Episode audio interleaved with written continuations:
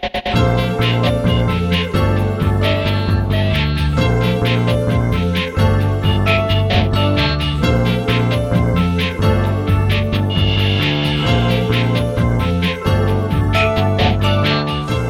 あやってまいりました笑いの鍋をご提供するネットラジオ番組メガネの車掌プレゼンツ今夜も闇鍋。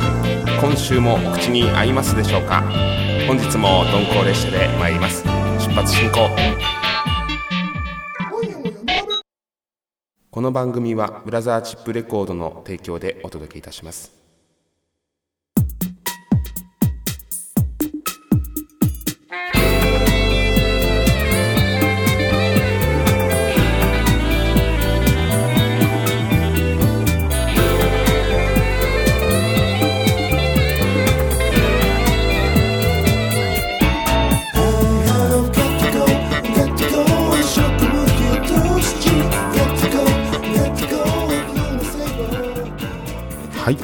まりました。今夜も闇鍋第7回目の放送となります。皆さんから寄せられた具材をもとに主婦でシンガーソングライターの橋本康が毎週金曜日にお届けいたします。さて今週はどんな闇鍋を召し上がっていただくのかと申しますと今月のお鍋。今月のお鍋7月は自転車ツアー2009後書き。ゲストトークのコーナー闇鍋クイズ。お知らせお鍋。以上のお鍋でお届けいたします。では早速参りましょう。まずはこちら。今月のお鍋月ごとにテーマを設けて毎週お届けするお鍋です。今月は自転車ツアー2009後書きと題しまして2009年4月名古屋から上京したばかりの橋本康が親友久野真二とともに東京名古屋間を自転車で往復した自転車ツアー2009という企画がございます。当時ナタリーにも取り上げられたほどの話題の企画です。27歳の2人がギターを背負い12日間約920キロを自転車で旅しました。その後書きとして8年ぶりに私が語ります、はい、ではあのー、こちら前回ちょっとご説明させていただきましたが、まあ、東京と名古屋を自転車で走ります。えー、出発は東京は渋谷八甲前。ちら8時頃に出発いたします。でまあ皆さんに見送られながら、えー、まずは1号線に出てまいります。しばらくするとこう多摩川が見えてきまして、えー、まあ、まあ、しばらくと言いますか1時間ぐらいかかるんですが、えー、そこから横浜のみなとみらいにお昼頃に到着します。でこちらの横浜なんですが僕らの印象としてはえ、行きも帰りもともにですねバスにあの幅寄せを食らうという洗礼を受けます。あの本当惹かれそうになりましてですね、えー、危ないなぁと思いながらただまあ都会なのでこういうものかなと僕はまだ上京したてなのでそういうふうに思っておりましたが遊園地がありましてあの港未来の方ですね、えー、まあ、なぜか乗ろうということでまだ旅立って数時間なんですけども遊園地でディスコっていう円盤型の乗り物に乗りました。はい。でそこからあのー、しばらくしますと、えー、まあ、江ノ島の方に向かうんですけども坂道が増えてまいります。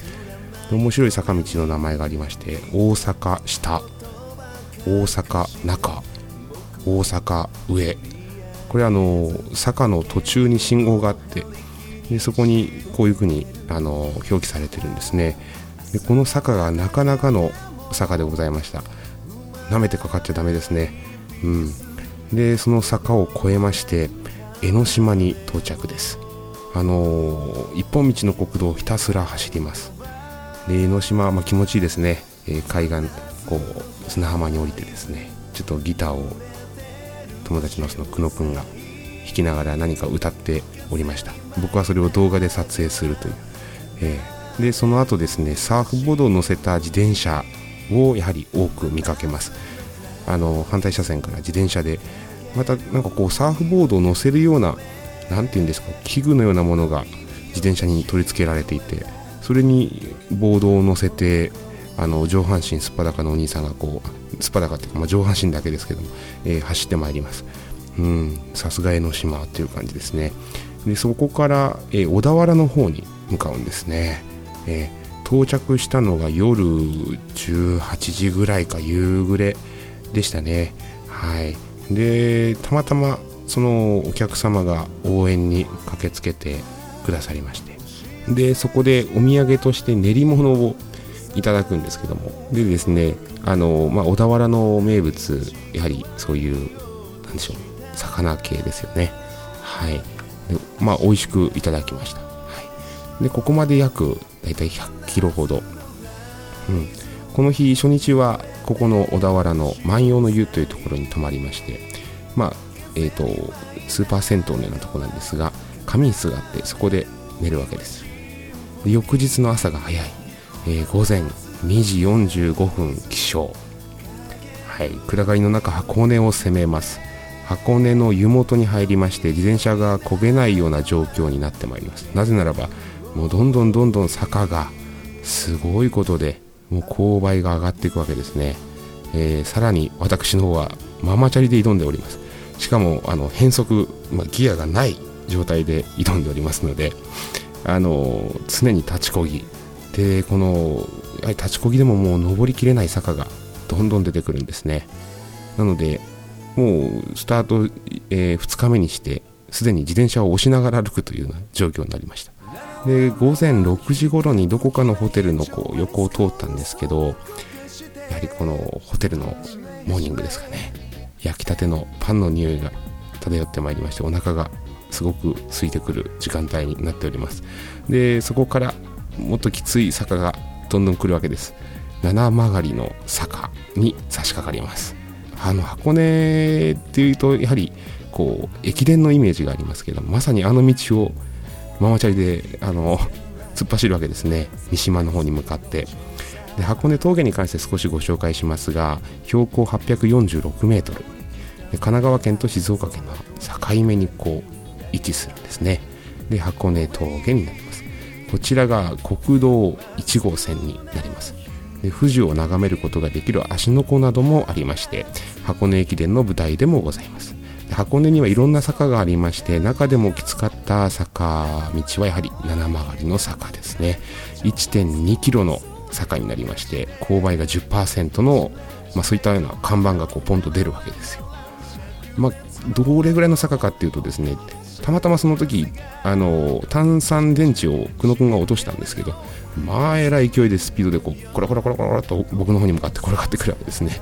まあその時はあの足で止めましたけどもはいそれぐらいの勾配でございます。で、えー、手押しでひたすらうねうね上がります。まあ、脇の方には階段もあるんですがあのママチャリが重たすぎて、まあ、持ち上げることができないので仕方なく車道を頑張って順に上がってまいります。で甘酒茶屋に到着いたします。こちらは江戸時代からずっと続くお店になります。で若旦那が出勤の時にたまたま自転車を押す僕らを坂道で見かけました。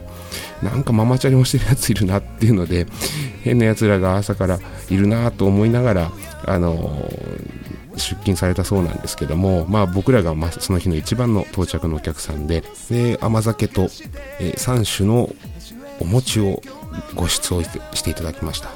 この若旦那自転車ツアーの、え、帰り道の際にも大変お世話になります。でなんかいいよって言ってくれてお餅までサービスしてくださったんですね。なんかお話しさせていただいたらすごく盛り上がっちゃいまして、でそしてあのー、旅が終わった後もこの若旦那とは年賀状のやり取りだとかあの数年前には私の方が直接会いに伺いました。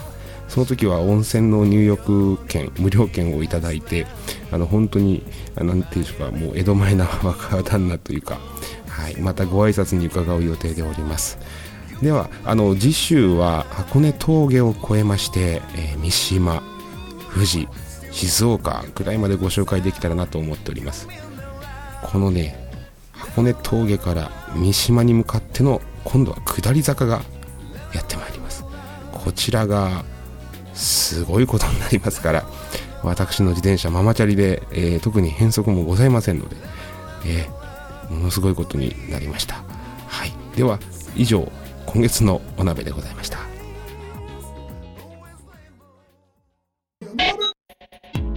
ゲストトークのコーナーゲストをお招きしお話を伺うコーナーです。今回はベリーダンスの振付師やラジオパーソナリティなどもされているミュウさんとトークいたしました。お酒が強いとのことであの件に関しても聞いてみましたよ。ではどうぞ。えっ、と何を聞こうかなと思って考えたんですけど昔何になりたかったかっていうのを聞きたいんですよ。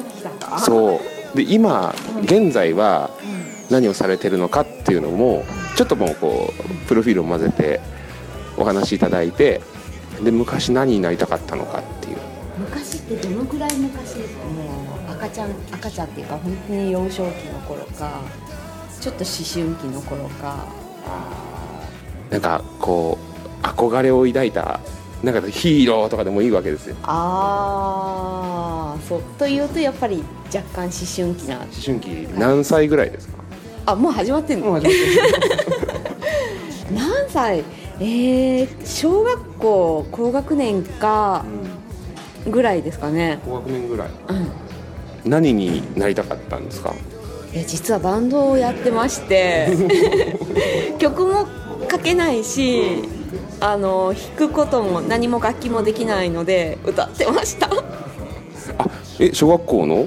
こえっともう小学校の時はバンドは組んでないですけど中学校の頃かあじゃあもうその時から何でしょうそのバンドに憧れがあったんですか？それとも？らそうですね。音楽が基本的に好きで歌ったりとかカラオケ行ったりとかがようその小学校の時から目立ちたがり屋。目立ちたがり屋なのかもしれないですね。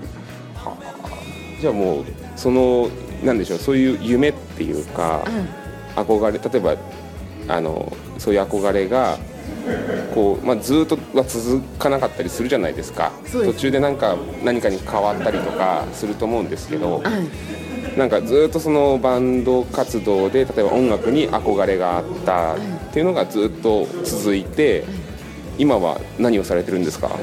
今はラジオパーソナリティやってます。あと振り付けもされてますよね。そうですね。ダンベリーダンスがメインですけれども要素を含んだその他のダンスもやってます、振り付けをして、はい振り付けやってます。でパーソナリティをやって、はい。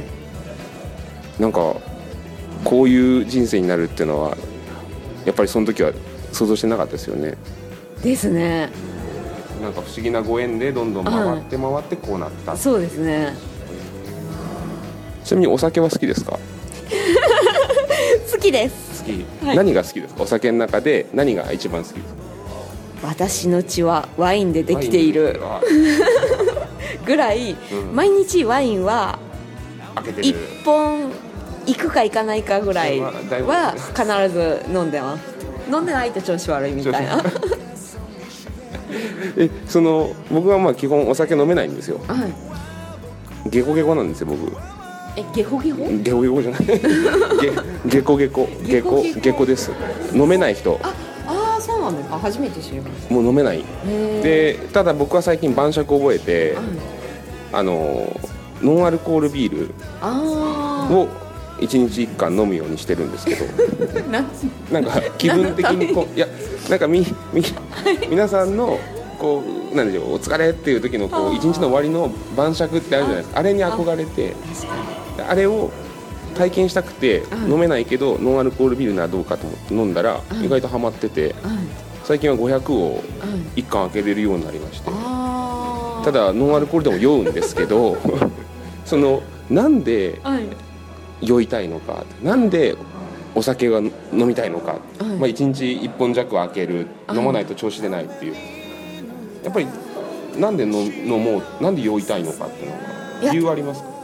調子出ない酔いたいのではなくて水的な水。あ。感じですよね。あの前回名古屋のバーのはい。マスターがいらっしゃったんですけど、その方が酔う理由を尋ねたところあの、まあ、朝起きて歯を磨く夜が来れば飲むっていうそういう、まあ、ルーティンだっていう話だったんですけど、まあ、それに近いですか？割ともう水を飲もうかなとか、ね。喉乾いたなって言ったらもう、うん。とりあえず夜だったらまあワインでいいかみたいな。そうですね。あの朝エンジンかかんなかったらとりあえずビール。ビール。あビールから入って、はい朝朝ですよ。朝朝 朝朝朝あのふ普通の時は大丈夫なんですけどなんか調子悪いなっていう時はあのシュワシュワうんあの炭酸があのビールと元気を出してくれるっていう感じであの朝の一杯の牛乳じゃないですけど朝の一杯のビールみビールたいなで朝のビールから始まり、で調子出ないなやっぱビールかなって言ってビール飲んで、でまあ夜はやっぱ帰ってきたらワインをそうですよね。あなんかやっぱりリラックスしたいとかそういう。いやあのーご飯があっておかずがあって、というおなのと同じであのワインが主食みたいな 感じであの夜ってあのお米を食べないんですよ。あのパンとかパスタとかは食べますけど、うんうんうんそんな感じですよね、あそういうこと。うん。ほうほうほう。危険なのが日本酒を飲んでしまうと、う水みたいなうん。勢いでいってしまうので。うただ赤いからそんなに勢いよくは いかないんですけど。んいかない。えじゃあやっぱりそんな感じで飲むそうです。だからもう食事の中のうん一つまあ一品。そんな感じです。一品。なんかまあ僕でいうとこのお米味噌汁漬物みたいなのがあったらまあ味噌汁的な感じでもうもう飲んじゃうと。はいそうですね。だからもうアルコールっていう認識ではないんですね。そうですねそしたらたまたまちょっと気分いいなっていうことになるっていうだけ、そうですね。あそうん。そういうことですね。分かりやすかったです。ありがとうございます、はい。ちょっとなんか僕料理いつもやってるんでうんあの今スッと入ってきました。その理由が、うんそういうことか。味噌汁ってごくごくお味噌汁ごくごく飲まないじゃないですか、うん。味わって具があったりって食べたりとかしてうん。そんな感じですよね。おっしゃる通り本当にあのお味噌汁の感じあだからまあ、はいそうかちょっとずつこう、はい。香りも楽しんだりとか、あー味を楽しんで楽しみながらみたいな、そういうことね。うん、なるほどありがとうございます。すごい参考になりました。え？僕もいつかはい。1日1本弱は夜ワイン開けちゃうんだよねって言ってみたいです。いやお金かかりますよ。外だとものすごく、うん。ありがとうございました。またぜひあの今夜も闇鍋っていう番組なんではい。はいぜひ聞いてみてください。はい。はい。ありがとうございます。あのあすみません。最後にプロフィールをもう一度お名前だけ。あみゆです。はい。ありがとうございましたみゆさん。はい。ありがとうございました、い。はい、聞いていただきましたゲストトークのコーナー、えー、みゆさんのですね、小さい時の夢、ね、バンドマンということなんですが、歌うことが大好きだったそうで、目立ちたがり屋ということで、現在、まあ、ベリーダンスの振付師やラジオパーソナリティもされてらっしゃいますが、まあ、お酒がすこぶる強いという、えーまあ、本人は強くないというふうにおっしゃってますけど、毎晩ワインを1本ぐらい開けるというねまあ朝エンジンがかからないとビールを牛乳代わりに飲む、うん、やはり腰に手を当てて飲むんでしょうか、えー夜にお米を食べないっていうのは、まあ、最近よく聞きますが実は我が家も実践しております。ダイエット効果もあるそうです。味噌汁を飲むような感覚でそのワインを飲むっていうのはまさに酒豪クラスの発想ですよね。うん。たくましい。そんなわけでゲストトークのコーナーでした。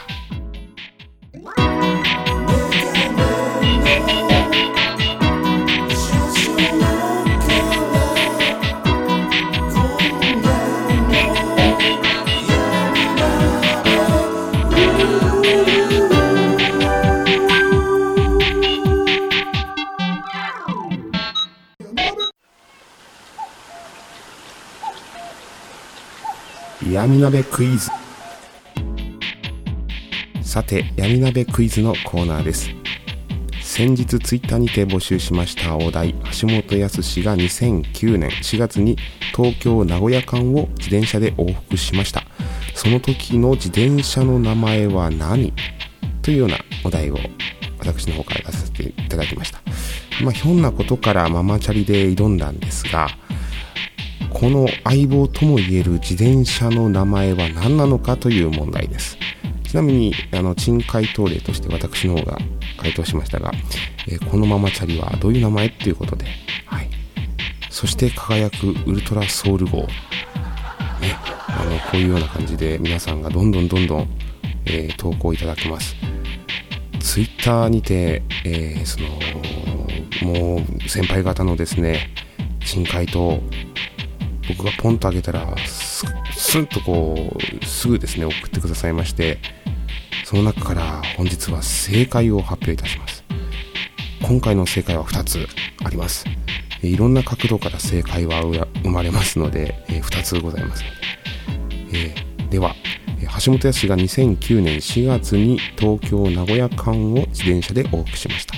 その時の自転車の名前は何？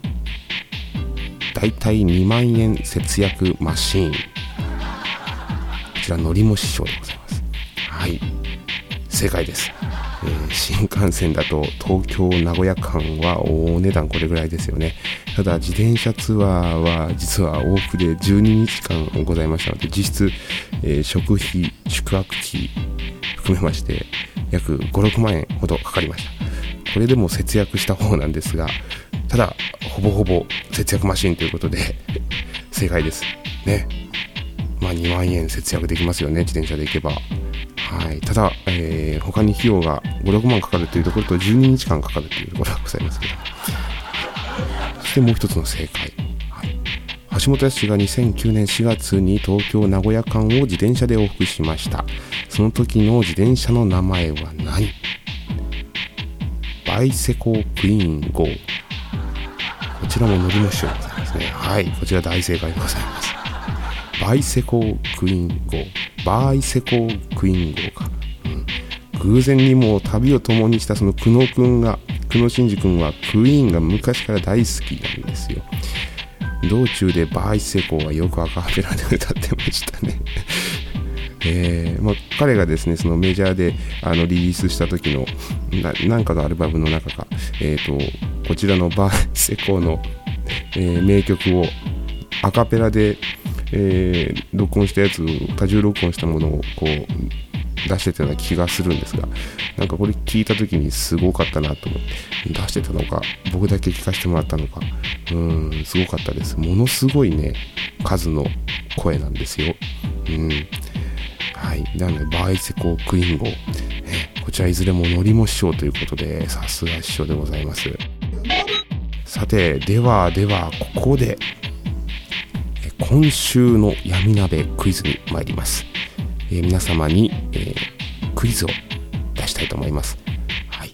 えー、こちらの回答に関しては Twitter やメールにて、ね、ぜひお待ちしておりますがお題なんですけども橋本康が人生で一番感動したその箱根峠にある甘酒茶屋の甘酒なんですけどもこちらですね本当に心と体に染み渡るほどの美味しさだったんですよ。感動しました。はい。じゃあこの美味しさの理由とは何ですか？えー、回答例やります、渋谷からママチャリで来ちゃったからっていう。これはまあまさにその通りなんですけども。えー、まあ、実際のところ正解はですね酒の、えー、何でしょうカスを一切使わないで米と麹だけでずっと手でこう回しながらこうなんか練るっていうかこなこなこねこねするんですけどそれで作るらしいんですよ。発酵させて。なのであの江戸時代からずっとそういったような手法で作られてるようです。若旦那曰く歩いて登ってきた人ほど確かに美味しく感じると思うよっていうことで以前言われました。渋谷からまあママチャリで来ちゃったからってのも確かに正解なんでしょうね。さあ皆さん理由を考えてみてください。正解は皆さんの中にきっとありますよ。Twitter メールにてぜひ珍回答お待ちしております、えー、箱根峠にある甘酒茶屋の甘酒心と体に染み渡るほどの美味しさの理由とは？お知らせを鍋のコーナー、えー、メディア情報からお知らせいたします。まず6月15日からすでに配信されております三枝花尾の花につくラジオ出演中です。こちらは、えー、スマホでも聞けますのでぜひ聞いてみてください。そして先日ラジオ番組の収録に行ってまいりました。また近くお知らせがあるかと思いますが放送は8月頃になるかなと思います。お楽しみに、えー、ライブ情報。7月22日土曜日新宿サクト久々にサポートメンバーを加えてのなんとなんと50分のステージです。10曲ぐらい歌えるんじゃないでしょうか。はい。えー、またびっくりバンドの収録も来ちゃいたいなと思ってまして、えー、21時頃出演予定でございます。なんかねわはは以外にもえーとかねふーとかねいろいろ欲しいなと思ってまして。そしてワンマンライブが決定しております。11月18日土曜日新宿作島にて橋本康ワンマンショーを行います。サンデーソングハシブック今夜も歌謡ショー。詳細は後日ホームページにてお知らせいたします、そんなわけで今週はお別れです。次回放送は7月14日金曜日です。それでは来週も鈍行列車で参ります。さよなら。